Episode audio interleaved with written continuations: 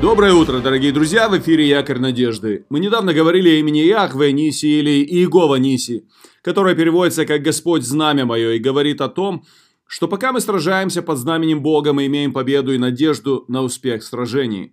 Сегодня мы опять обратим внимание на одно из имен Бога в Ветхом Завете, которое также имеет похожий воинственный смысл. Давайте поговорим о имени Господь Саваоф. По-еврейски это звучит как Яхве Цебаот – Буквально это имя с еврейского можно перевести как «Господь воинств». В этом случае воинство это не только армии, но и небесные воинства, то есть небесные армии. Если имя Егова Ниси встречается всего лишь один раз в Библии, то имя Яхве Цебаот или Господь Саваоф встречается много раз. Больше 480 раз оно упоминается в Ветхом Завете. Очень часто это имя употребляется у пророка Исаи, а также у Иеремии оно достаточно часто. Встречается это также у других пророков – и в других частях Библии.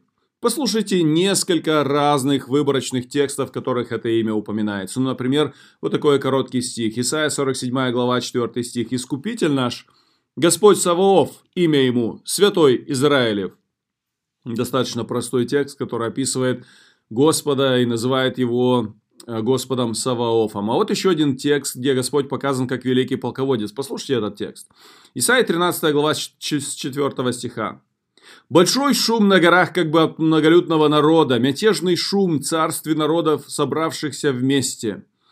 Господь Саваоф обозревает боевое войско. Идут от отдаленной страны, от края неба, Господь и орудие гнева Его, чтобы сокрушить всю землю. Рыдайте, ибо день Господа близок, идет как разрушительная сила от всемогущего.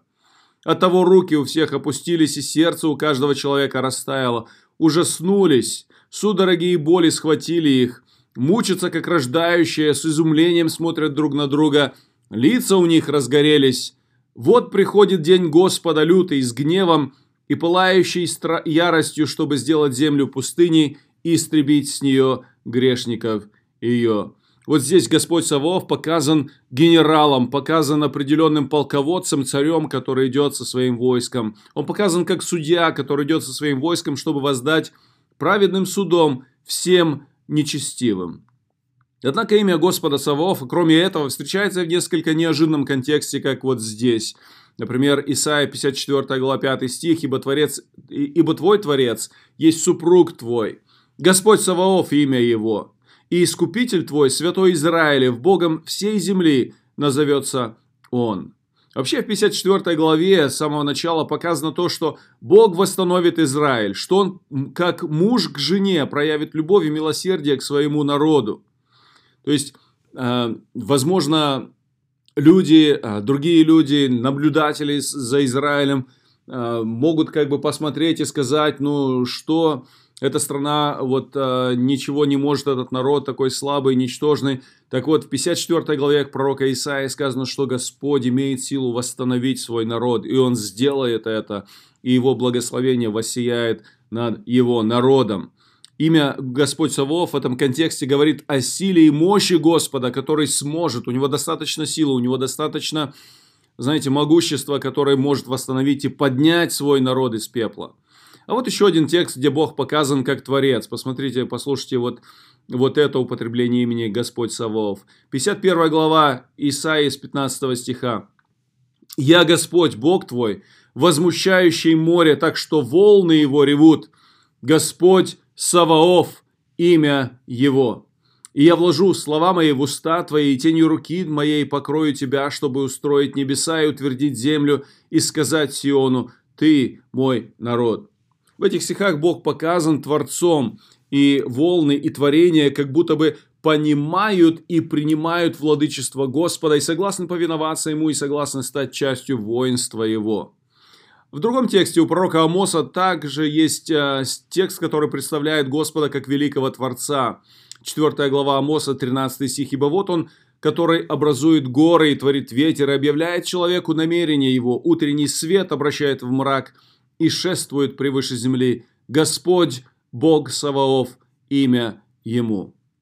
Ну и напоследок хочу предложить один известный текст, в котором имя Господа Саваофа также употребляется. Книга про Исаии, 6 глава с 3 стиха. «И взывали», в данном случае речь идет о херувимах, «и взывали они друг к другу и говорили, свят, свят, свят Господь Саваоф, вся земля полна славы Его». И поколебались верхи врат от глаза восклицающих, и дом наполнился курениями. И сказал я, горе мне, погиб я, ибо я человек с нечистыми устами, и живу среди народа также с нечистыми устами, и глаза мои видели царя, Господа Саваофа в этом тексте, где говорится о видении Господа пророка Исаии, пророк видит явление святого Господа, и Бог показан э, вот, э, вот именно таким э, сильным, несколько устрашающим, но самое главное, он показан здесь святым. Здесь святость Господа показана в определенной степени грозной и какой-то устрашающей. Пророк сокрушается, что он в своей греховности видел святого Господа Саваофа. Я думаю, что на основании этих библейских текстов можно сделать вывод, что имя Господь Саваоф выражает разный смысл. Оно говорит и о великом всемогущем Творце, и грозном царе, полководце, и о святом Боге, и о повелителе всей вселенной. В то же время в этих текстах есть общее понятие того, что Господь велик, Он силен, Он грозен своей силе, Он страшен для врагов. Против такого Бога не стоит сопротивляться, но гораздо лучше слушаться и служить этому Богу. Сделаем вывод для себя. Я не знаю, что ты встретишь сегодня, с какими радостями или сложностями столкнешься. Одно знаю, что если ты живешь в союзе с Господом Саваофом и верно служишь Ему, то тебе не стоит бояться ничего и никого. Господь сохранит и защитит тебя. Благословений тебе в сегодняшнем дне.